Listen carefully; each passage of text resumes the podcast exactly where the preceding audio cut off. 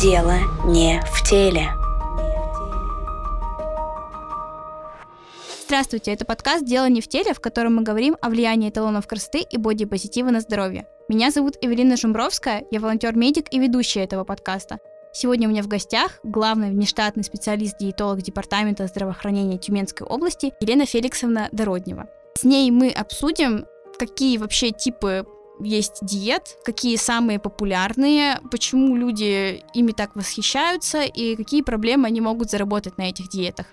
Здравствуйте, Елена Феликсовна. Здравствуйте. Здравствуйте, Евелина. Вообще тема питания, она очень популярная вне зависимости от э, бодипозитива. Все люди хотят обычно похудеть, э, начиная с того момента, как, мне кажется, появился даже не Голливуд, а просто какие-то стандарты красоты. Даже вот я знаю то, что во времена, я не помню, какой это был век, было такое понятие чехоточный шик. Начало 20 века. Ага, да. Когда люди очень много болели все туберкулезом, и эталоном был красоты худая девушка с такими горящими щеками, и, естественно, это все было болезненно. Ну и как бы у нас похожая тема. Ввиду большого спроса на похудение все равно, появились такие специалисты, нутрициологи. И вообще я от врачей очень много слышу такого, ну, нехорошего про нутрициологов, и вы, даже как-то улыбаетесь, не знаю, как ехидно или нет.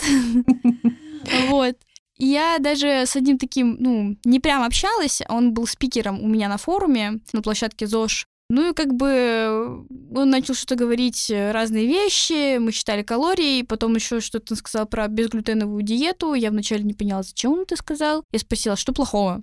И он как бы потом немножко переобулся, такой, да, в принципе, ничего в глютене плохого нету, он начинает дальше рассказывать, но это коротко о том, ну, как бы, что бывает рассказывают такие люди, и он рассказывал про своего клиента, он сам по себе тренер, и обучился нутрициологии в Таиланде. То есть, ну, как бы какая-то другая страна, непонятно какие там стандарты обучения. Он рассказывал про то, что у него есть один клиент, который прям перед тренировкой постоянно пьет чтобы был результат. И он это вообще никак не оценил, типа, ну, бывает, это нормально. И вот когда он это сказал, э, у меня с ним была дискуссия, после которой меня ментор мой, это человек, который руководит нашей командой на форуме, он сказал, я тебе в телефоне запишу, Эвелина гасит спикера. Вот, и вообще, в чем отличие это? Нутрициолога, диетолога, это синонимы вообще или нет? И как выбрать того, который тебе, ну, не сделает алкогольную зависимость случайно?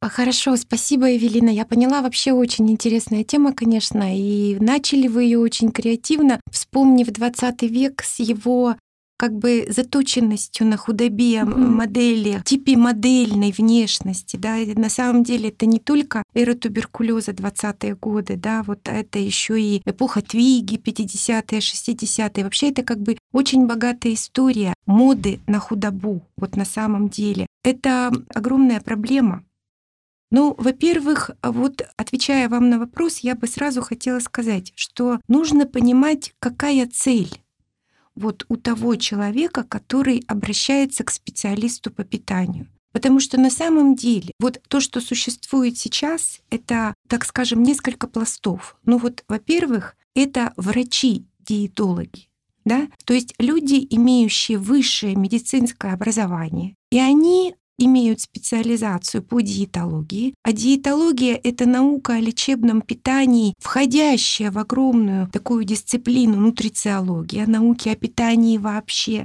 И, соответственно, обращаясь к диетологу, человек может получить адекватную консультацию по питанию и по его влиянию на здоровье. Это раз, и по возможности коррекции его здоровья посредством питания это два. Он получает полноценную консультацию, как изменить его питание, чтобы достигнуть определенной цели в здоровье. Ну вот вы говорите похудеть, да, ну вот если попасть на консультацию к грамотному диетологу, то можно получить целую программу коррекции пищевого рациона и каких-то изменений в обмене веществ, вот это первое. Второй такой огромный пласт, который сейчас присутствует очень активно, не врачи, а специалисты без высшего образования, которые получили различные специализации по нутрициологии просто потому, что их много и которые дают, оказывают помощь, ну, как бы вот так, как могут. Чаще всего это коучинг, это ведение, это какая-то вот такая помощь.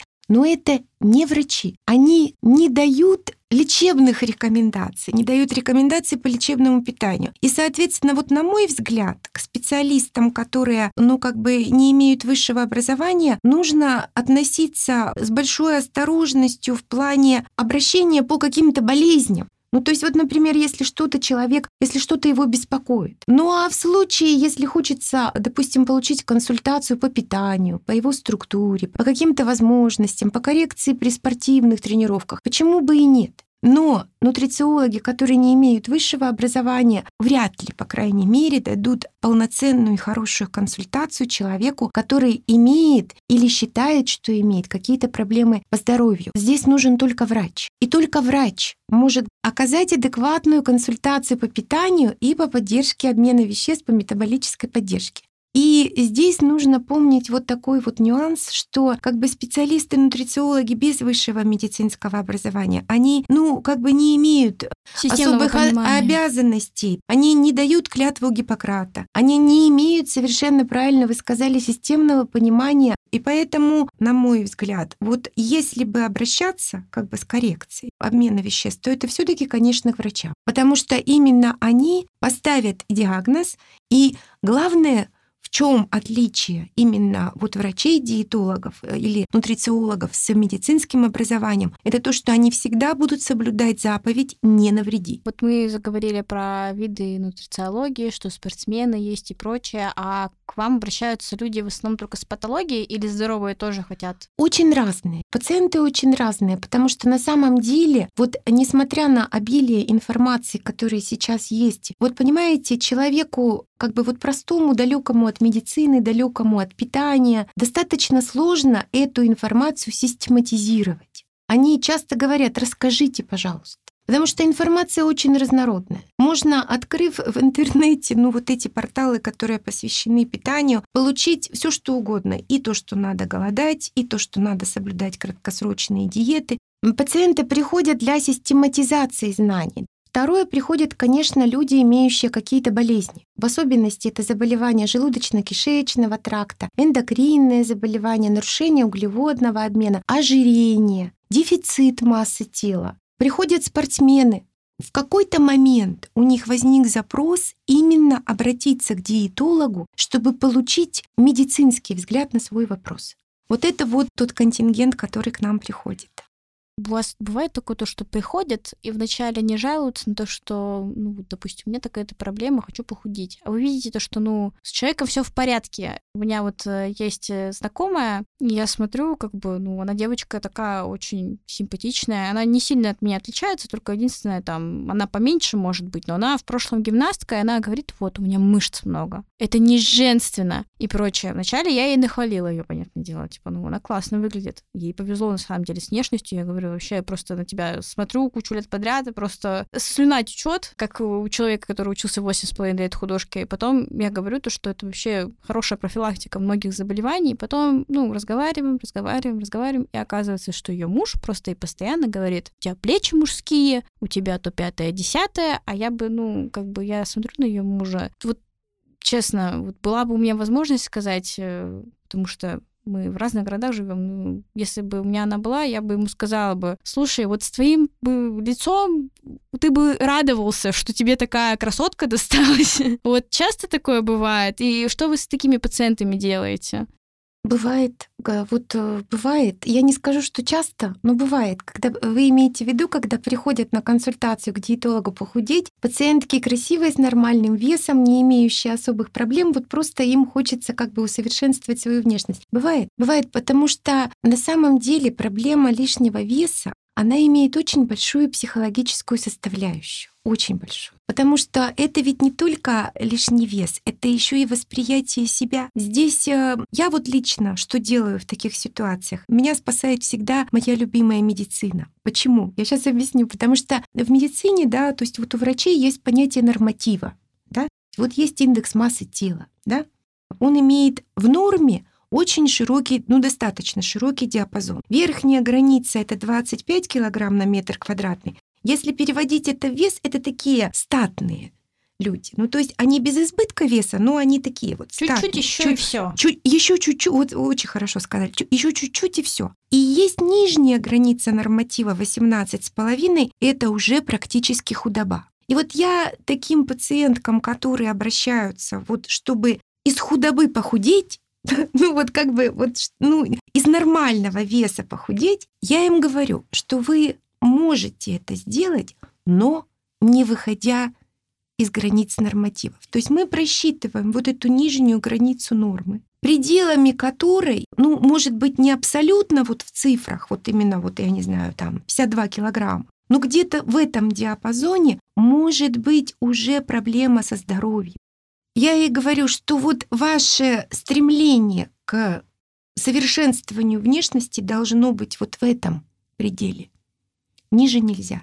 Могут начаться проблемы, с которыми справиться будет намного труднее, нежели вот э, те психологические дискомфортные ситуации, которые у вас присутствуют сейчас. Ну вот нарушение менструального цикла, репродуктивная дисфункция, какие-то, допустим, проблемы с кожей, волосами, ногтями и так далее, там вот что-то не так. Оборотная сторона медали. Если я вижу, что это психологическая проблема, я обязательно советую обратиться к психологу и эту проблему проговорить. То есть все-таки, все-таки человек должен, ну, ценить вот самого себя.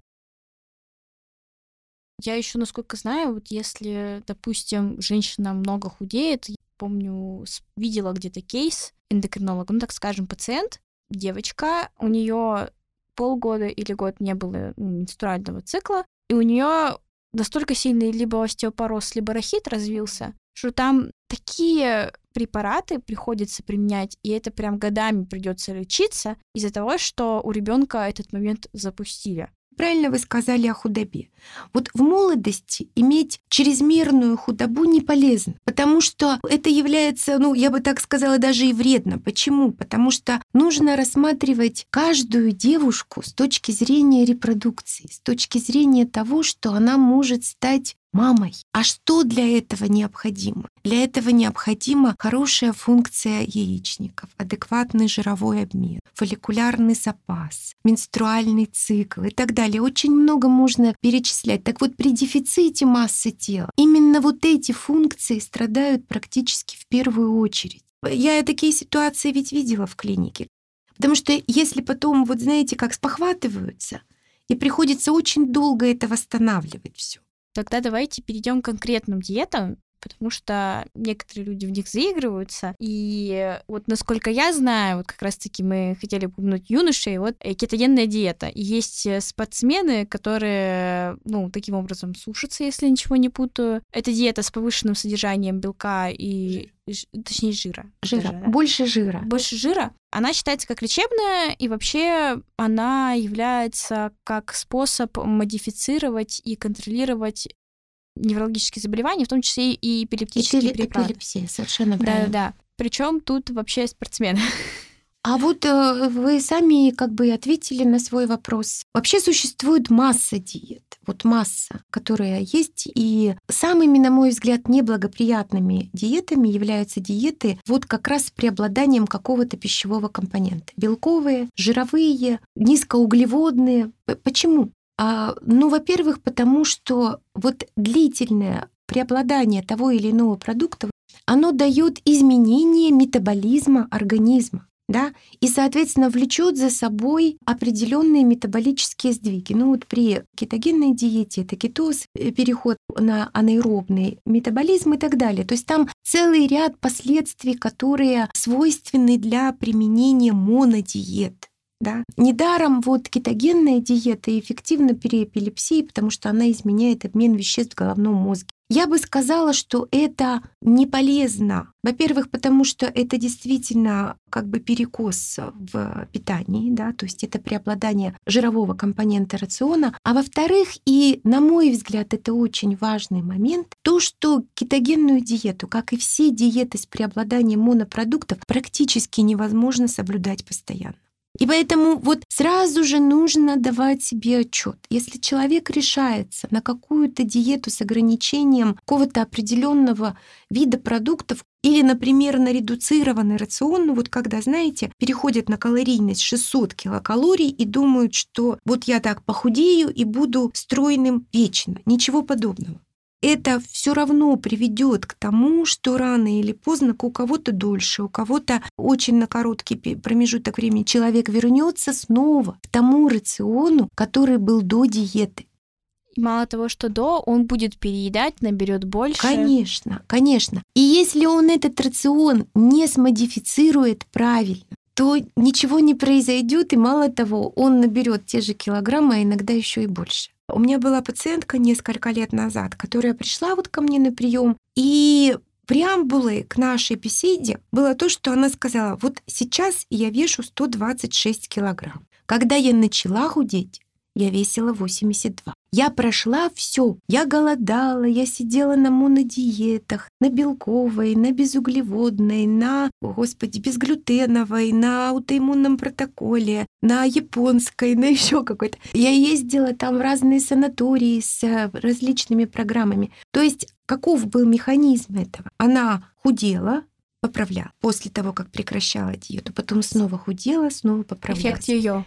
Да. И таким образом она набрала еще больший вес. Это долгий путь. Это несколько лет заняло, достаточно много. Как вот говорят специалисты по снижению веса, похудеть легко. Труднее намного удержать результат и сделать этот результат, ну вот как бы своим. Это невозможно с диетами, ну вот с жесткой редукцией каких-то э, пищевых компонентов а именно конкретно вот последствия для здоровья. То есть, например, допустим, кому-то какие-то диеты противопоказаны по здоровью. То есть все равно же лечебная диета, и у нее есть как и польза, так и какой-то вред. В лечебных диетах вреда нет. Вот сразу же могу сказать, вот диетолог, он может назначить лечебные диеты в зависимости от того, что есть у человека. Да? Ну вот есть, например, там щадящая диета при гастроэнтерологической патологии, есть диета с низкой калорийностью, это тех, кто ожи... вот, вот, вот диетолог занимается этим. Она не может быть вредной, потому что она сохраняет принцип полноценности. Не полезными могут быть вот как раз те диеты, о которых мы с вами говорили. Низкоуглеводные, высокобелковые, высокожировые и так далее. Если это, например, ну, высокобелковая диета, вот в чем ее неполезность? Белок — это... Онкотическое давление повышенное. Да, повышенное онкотическое давление. Белок выводится, продукты белка, через печень и почки. Онкотическое давление, вот у нас есть э, осмос, грубо говоря, и суть в том, то, что у нас белки имеют определенный заряд, и они влияют на воду. То есть у нас водичка, грубо говоря, она идет лучше в то место, где больше веса, например, там белка или там глюкозы. И вот эти процессы очень часто влияют на почки, например, или там на какие-то другие органы. То есть, казалось бы, банальное правило, которое мы проходили в школе, но оно из года в год в медицинском повторяется. И вот это онкотическое давление, оно влияет на фильтрационный аппарат почки, и таким образом он изнашивается. И в итоге получается что? Что как бы пациент, соблюдая высокобелковую диету, получает отрицательные последствия для почек и для печени, и в итоге не получает ничего. Для молодости свойственно попробовать все. Я это понимаю. Вот, и там и это, и так, и... Но нужно все равно как-то разумно к этому подходить и если не получается разумно, то можно же проконсультироваться. А вот мне кажется, вообще отдельным пластом стоят детоксы. Том плане то, что даже я, когда была подростком, я видела детоксы, и у них очень такое обоснование хорошее для того, чтобы даже продавать. Есть очень много бизнесов по продаже детоксов, особенно соковых. То, что это выводит шлаки, токсины, что это решает такие-то такие-то проблемы. Вот ты соки попьешь недельку-две, у тебя там э, мозг будет работать прекрасно, ты пробежишь марафон в 5 километров сразу же. И вот как-то вот это все вот эти воздушные замки, они рисуются благодаря этому обоснованию, и люди, они, ну, как бы худеть неправильно и прочее, но я вот почищусь, а вот похудение это будет приятным бонусом. Как бы это же тоже та же самая диета, которая с монокомпонентом, там же нет нету белков, жиров, там просто углеводы. Ну, первое — это то, что вот само понятие детокса. Вы знаете, наш организм — это настолько уникальный механизм, если так можно сказать. И вот детокс как таковой нашему организму не нужен. Ну что такое детокс? Это выведение каких-то продуктов, которые вот, ну как бы предполагается, да, гипотетически. У нас есть печень, у нас есть почки, все это функционирует, все выводит то, что нам не нужно. Но нужно просто соблюдать банальные правила не объедаться, не есть много сладкого, не, не, не употреблять алкоголь и так, и так далее.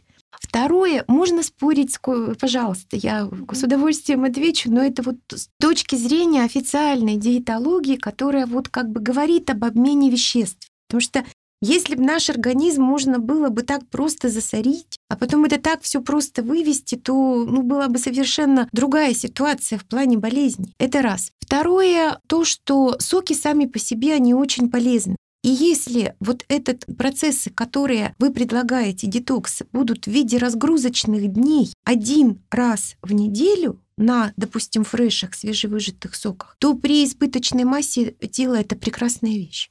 Это прекрасная вещь, которая уменьшит суммарную калорийность и позволит человеку снизить вес. В особенности, если он еще и свой обычный рацион модифицирует и уберет какие-то перекосы. То есть это прекрасная вещь. Но на соках нельзя быть неделями. Это неправильно, потому что это опять же монодиета, которая неполноценна. А если это будет, например, в виде разгрузочного дня, который применяется один-два раза максимум, максимум два раза в неделю, то это вполне приемлемо. И можно попробовать для того, чтобы как бы использовать вот этот вариант в нормализации массы тела. И третье, что я хотела бы по этому поводу сказать. Вот в питании нет чудодейственных мер. Вот понимаете, может быть, это грустно слышать, но не будет такого, что вот вы день чего-то не поели или наоборот съели какую-то там волшебную таблетку БАД, и все сразу нормализовалось. Такого не бывает. Потому что перед этим нарушение питания было, ну, годами. Ну как вы думаете, ну разве можно это сделать? Можно, допустим, вот каким-то курсом детокса нормализовать все в одночасье? Нет, конечно. Для того, чтобы привести обмен веществ в организме в нормативные показатели, снизить вес или наоборот его набрать, нужно дать время организму, дать время и дать те возможности, те питательные вещества, которые ему необходимы для того, чтобы он сам активировала вот эти защитные механизмы, которые в нем есть. Нужны какие-то все равно более разумные и более длительные меры. Но если это разгрузочный день один-два раза в неделю, в некоторых ситуациях вполне приемлемо. А вот то, что это влияет на системное питание, как бы, ну, если систему изменить в остальные дни, да. то будет все хорошо. Но мне такой сразу вопрос. Ограничительное питание, например, на некоторых людей влияет плохо. То есть человек там, допустим, пьет целый день соки, а это как, ну, не знаю... Это неправильно. Ну, один день, допустим, ну, вот разгрузочный да. день. Вот он разгрузился. А, разгрузился. А он пока разгрузился, он поставил себе табу, там, допустим, я же разгружаюсь, мне нельзя там вот это, пятое, десятое. И потом на следующий день у него просто неодолимое желание съесть целую огромную пепперони это, это как раз и как бы говорит об опасности ограничительных диет. Поэтому вот если, например, человек хочет достичь определенной цели, снизить вес, вот да, вот снизить вес. Понимая эту цель, он должен настроиться на какой-то длительный процесс. Ну вот длительный, понимаете, не бывает такого, вот что в одночасье, как по мановению волшебной палочки, все изменилось. Не бывает. В организме это невозможно, это обмен веществ, это метаболический конвейер. Он годами настраивается на определенный лад, и его невозможно, как невозможно остановить поезд по железной дороге за одну секунду. Он, у него будет тормозной путь. Так и организм невозможно остановить в одночасье. И поэтому нужно понимать, что вот банальный отказ от избытка сладкого, вот отказ от избытка каждодневного сладких продуктов, и сладких напитков даст лучший результат, чем все детокс-диеты вместе взятые. И результат будет лучше. Почему? Потому что он не просто смодифицирует, он уберет неполезные вещи, он уберет нагрузочные вещи. И это даст более благоприятный результат, который человек через какое-то время обязательно увидит. Я недавно была на собрании врачей, там был эндокринолог и э, париатический хирург. Он говорил про такую вещь, что просто не ешьте сладкое, вообще сахар выкиньте из Мгм. дома, и хлеб. Но это же получается такая же мера ограничительная. То есть это вот делает табу. Запретный плод всегда сладок, и вот, допустим, человек Вот умница. Да. Умница, что спросила. Я вот вам хочу сказать, нужно понимать вот еще раз вот этот тезис, который я вот сказала, жизнь длиннее, чем диета. Да? И поэтому вот наши вот лидеры диетологические свое время, сделав вот у меня в голове какой-то переворот, провозгласили такую мысль. Плохих продуктов не бывает. Каждый пищевой продукт, который предназначен для питания, это все вырабатывалось, ну так скажем, далеко не нами, а тысячелетиями, если не, как бы, я не знаю, сколько лет существует человечество. Вот оно идет по этому пути выработки. Да, есть как бы отрицать, но они все равно для чего-то существуют. Так вот, плохих продуктов не бывает. Бывает неправильное к ним отношение. Вот если мы на это все, вот на, на весь спектр пищевых продуктов, который нас окружает, мы посмотрим с этой точки зрения, то мы сделаем для себя очень много открытий. Потом смотрите, порции, которые увеличены сейчас. Потом избыток жирного и избыток переработанных продуктов, которые у нас существуют. Да, долго хранящихся, но Опять же, это же не говорит о том, что это должно стать основой, что человек должен питаться только колбасой. А сладкое, как и все десертные продукты, должно занять в этом питании то место, которое оно и должно занимать. Наслаждение, удовольствие, праздника, Нового года, я не знаю, чего угодно. Тогда не будет чрезмерного ограничения, но и не будет избытка. Если мы говорим о профилактике, если мы говорим о того, чтобы не допустить этого, то все продукты имеют право на существование, просто некоторые продукты существуют для редкого употребления, для удовольствия и наслаждения. Даже если человек решился на вот подобные ограничительные мероприятия, нужно понять, что это произойдет не сразу. И нужно дать себе время, но все равно идти по этому пути. И результат обязательно будет, и он как бы, ну, порадует. Вообще, я даже слышала такое, то, что вот для изменения образа жизни нужно не как-то, говорят, три недели, а полгода. Нет, А. не полгода, я сейчас Да. поясню. Смотрите, вот для того, чтобы получить устойчивые изменения в ту или иную сторону, нужно минимум месяц. Вот месяц. За этот месяц вы получите тенденцию, то есть вот снижается ли вес, набирается ли вес. То есть как бы вы четко получите ответ, а в правильном ли направлении вы идете. То есть если девушка худеет, да, ну вот она много весит, ей это не нравится, вот она решила похудеть, она все сделала, все соблюла. Результат этих действий полноценный она может оценить через месяц.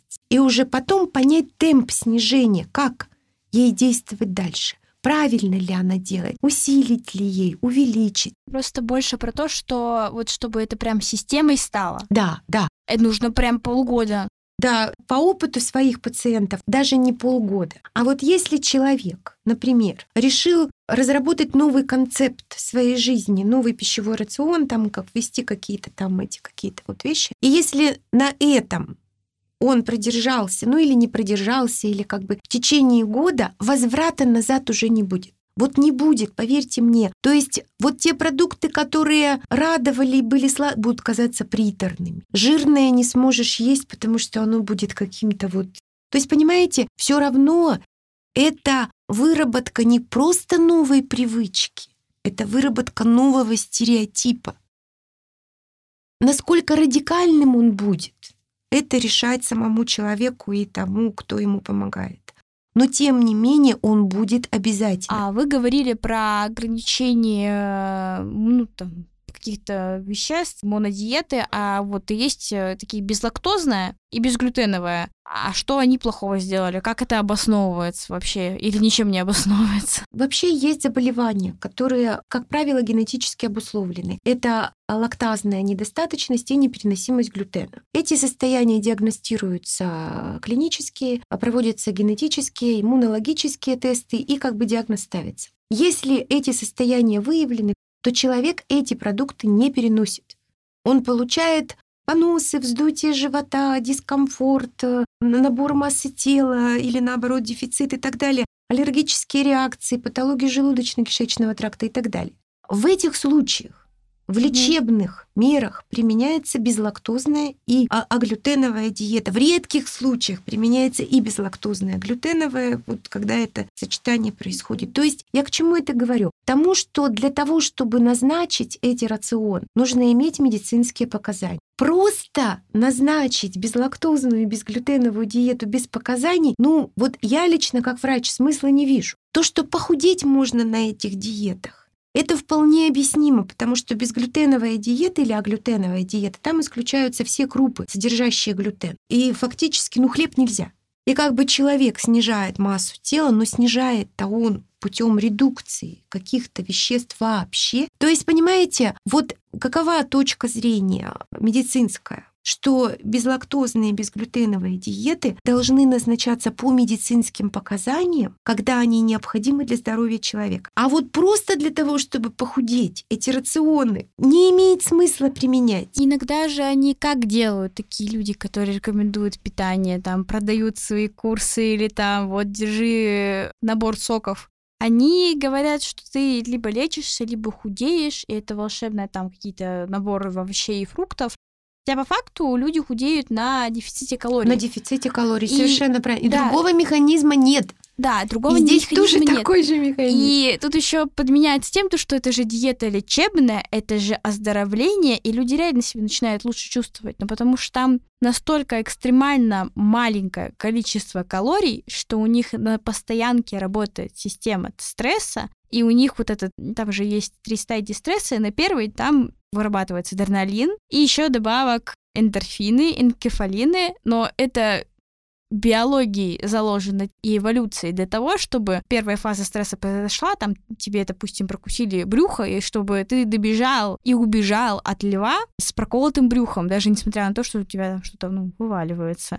Эректильная фаза шока. Да, да, да. Угу. А человек это просто использует для того, чтобы похудеть. Ну, и это самочувствие, вот эта ажитация, вот эта вот радость, она не из-за того, что там ты поздоровел, а потому что использовался стресс. Вот именно это является одной из причин последующего набора веса после прекращения диеты. Вот этот гиперкортизоловый тип метаболизма, когда это уже стрессе, вторая стадия. На стрессе это все происходит. Понимаете? Угу. Почему оптимизировать массу тела нужно без надрыва и фанатизма, без выработки излишней кортизола, без героических усилий, а просто модифицировать. Понимаете, вот чем жестче подход к снижению веса, чем жестче подход к питанию, тем меньшая вероятность того, что будет достигнут тот результат, который хочет человек. А мы говорили про аутоиммунные протоколы, они тоже применяются именно для похудения или это для... Нет, нет, аутоиммунные протоколы это вот модная сейчас очень вещь. Но опять же, хотелось бы сказать, аутоиммунный протокол — это очень большое ограничение очень большое ограничение. Абсолютно не физиологический рацион, и соблюдать его длительное время без вреда для здоровья просто невозможно. А бывает то, что вот ну, есть для таки... похудения? Нет, нет, нет. Нет, ну как бы рекомендуют по факту, а на самом деле это не работает. На, каждый, вот это, на каждую вот эту диету нужно смотреть с какой точки зрения. А что будет дальше? Замотивировать, вот он будет соблюдать аутоиммунный протокол, вот он будет, или там, я не знаю, безглютеновую диету, или калорийность 1200 в сутки. Вот он будет это соблюдать месяц. А дальше что? Вот вы говорили о, о белковых рационах. Вот есть такие рационы Эткинса очень интересные, да, был 20 век. Это вот э, диеты Эткинса, они в свое время были в 70-е годы чрезвычайно популярны. Там запрещались даже, даже зелень запрещалась. Вот зелень при классическом безбелковом рационе. Ну а дальше-то что? Ну а когда углеводы будут введены, если не будет это сделано рационально, то э, все на смарку. И это, смотрите, и дает отрицательный психологический эффект, потому что дискредитируется идея. Это дает неблагоприятный эффект для здоровья, ну и недостижение той цели, которую хотел. Вот в чем здесь суть. То есть как бы, ну, пользуясь возможностью, вот призвала тех, кто как бы думает над этим, вот как раз к разумному подходу, без каких-то вот радикальных каких-то мер. От того, что, допустим, даже человек соблюдая правильный рацион, ну, съест там он эту кусочек пиццы. Ничего ведь не произойдет. Произойдет, если он начнет есть пиццу каждый день три раза в день. Вот это да. или торты, или, допустим, булки.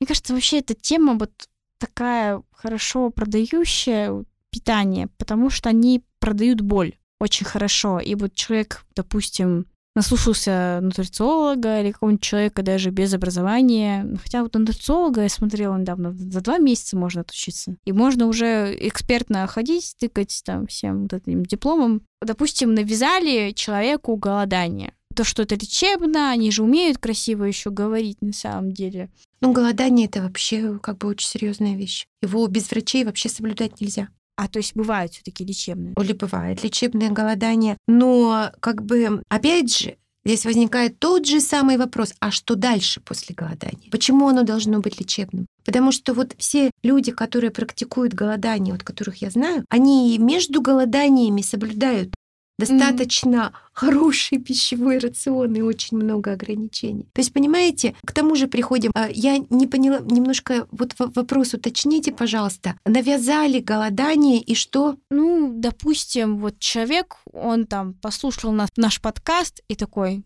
ну, в принципе, про него ничего не сказали, а про конкретно вот эти последствия не рассказаны голодание, угу. допустим, вот навязал нутрициолог. И что можно получить от этого вот голодания, если, допустим, ну, не врач за этим наблюдает? Этого вообще не должно быть. Я вот вам сразу же могу сказать, вот все, кто слушает, сразу же могу сказать, что голодание. Это в медицине процедура, приравненная к хирургическому вмешательству по своему как бы воздействию на организм. Там очень сложный метаболический эффект. Очень долго его рассказывать, это может быть отдельная беседа, но тем не менее. Просто так взять и поголодать нельзя. Там очень много правил. Есть вход в голодание, есть соблюдение влажного голодания, есть определенные принципы выхода, потому что там будет кетоз на третий, пятый день и кризис определенный. То есть это все далеко не так просто. И просто так вот взял, захотел и поголодал, можно получить отрицательные побочные эффекты. Мало того, существуют противопоказания к голоданию. А какие? Противопоказания наличия хронических заболеваний, язвенной болезни желудка, сахарный диабет, подагра, то есть заболевания, которые, ну, как бы с нарушением метаболизма. При них голодание противопоказано. Даже, вы знаете, при ожирении голодание противопоказано. Угу. Потому что голодание — это инсулинорезистентное состояние, то есть состояние, которое повышает уровень инсулина, вызывает синдром инсулинорезистентности, повышает определенные риски. Это настолько серьезная вещь. Но однако есть приверженцы голодания. Есть санатории, которые предлагают, или там, допустим, медицинские центры, которые предлагают в том числе и голодание, как детокс-процедуру. Но там это все происходит под наблюдением врача, с клизмами, с душами, с прогулками, да, там с целым рядом комплексов. Мне кажется, людей должна напугать э, фраза «клизма». Да, а как же? А как же будут выводиться-то вещества, продукты обменные из организма, если пищи нет? Только клизмами, а как? То есть, понимаете, это все не так просто. И если человек не имеет определенных каких-то навыков и не знает ничего, то без специалиста, еще раз хотелось бы сказать, лучше к подобным экстремальным вещам не обращаться. Ну, это все можно прочитать сейчас в интернете, но вы понимаете... Система это не даст. Система это не даст. Вот человека без медицинского образования, то, что написано в интернете, очень часто пугает. В отличие от врача, который вот уже осведомлен в этих показаниях, противопоказаниях, вот и так далее, он как бы спокойнее вы к этому относитесь, он может объяснить. А человек далекий от медицины, начитавшись вот этих вот вещей, он не получает ту информацию, которая нужна. И мало того, иногда еще и отрицательную информацию получает и делает совершенно неправильные из нее выводы лучше все-таки проконсультироваться с грамотным специалистом, которому доверяешь, и получить грамотную консультацию, сделать выводы, взвесить и потом заняться. Для профилактики или для человека с лишним весом или ожирением то есть достаточно модифицировать питание, ну и образ жизни, понятное да, дело. Да. То есть там брать э, да. сахаросодержащие да. напитки, то есть это да. соки и э, газировки. Вообще, насколько знаю, у детских эндокринологов прям боль. Да. Вот эти соки. Соки, газированные напитки, сладости и булочки. Просто родители не всегда понимают, сколько туда сахара именно вот в напитки да. кладут. Да, да. И... Огромное количество, тем более в детские соки. Да, я тем более в детские соки и пищевые продукты, потому что продукты для детей заведомо калорийные и сладкие, потому что то, каков метаболизм у ребенка, совершенно не соответствует обмену веществ у человека молодого и среднего возраста, и ребенок будет расти, а мы-то уже не растем. И поэтому вот это вот употреблять в старшей возрастной группе не нужно. Это приведет, как правило, к избытку веса и к отрицательным последствиям. Проблема сейчас не в отсутствии знаний по этим проблемам. Я даже вот порой, иногда приходят такие пациенты, что я даже порой не уверена, что я им что-то новое сказала. Они настолько продвинутые в этих вопросах. Но может быть вот эта систематизация какая-то или вот этот вот какой-то акцент посторонний дает какой-то результат, и в этом наша миссия, ну какая-то определенная, потому что мы помогаем людям разобраться, помогаем найти ошибки. Иногда даже, вот знаете, вот мне говорят пациенты, иногда даже вот вы говорите, вот я вот заставляю иногда пациентов вести дневник. Так вот он иногда сам напишет, сам посмотрит и сам свои ошибки увидит. И придет на прием и мне скажет, что вы знаете, я вот написала, посмотрела и смотрю, вот что-то ведь я вот не то делаю-то. То есть даже иногда... Осознание нет. Осознание. Вот это как раз называется осознанный подход. А когда гипотетически человек что-то там вот где-то хочет, но ничего не делает ради этого, или наоборот делает, но совершенно не то, что надо, или делает не так, ну и, соответственно, результат будет не очень хорошим. Вообще есть такое понятие, то, что ну, убеждение, что толстые люди — это люди, которые мало работают, они ленивые. Но вот как пример, вот та женщина, которая начинала с 80, она решила похудеть и стала 120. И наоборот, люди с лишним весом, они часто работают много. Правильно вы Да, говорите. и они, угу. наоборот, эту усталость заедают. И вот тут уже вопрос в том, то, что иногда они как бы и рады не есть эти чипсы там и прочее. Я, честно говоря, сама, у меня бывали такие случаи, когда дома есть чипсы, с утра я такая... Да, неправильно, я знаю, но просто некоторые люди, у них плохой стресс-менеджмент.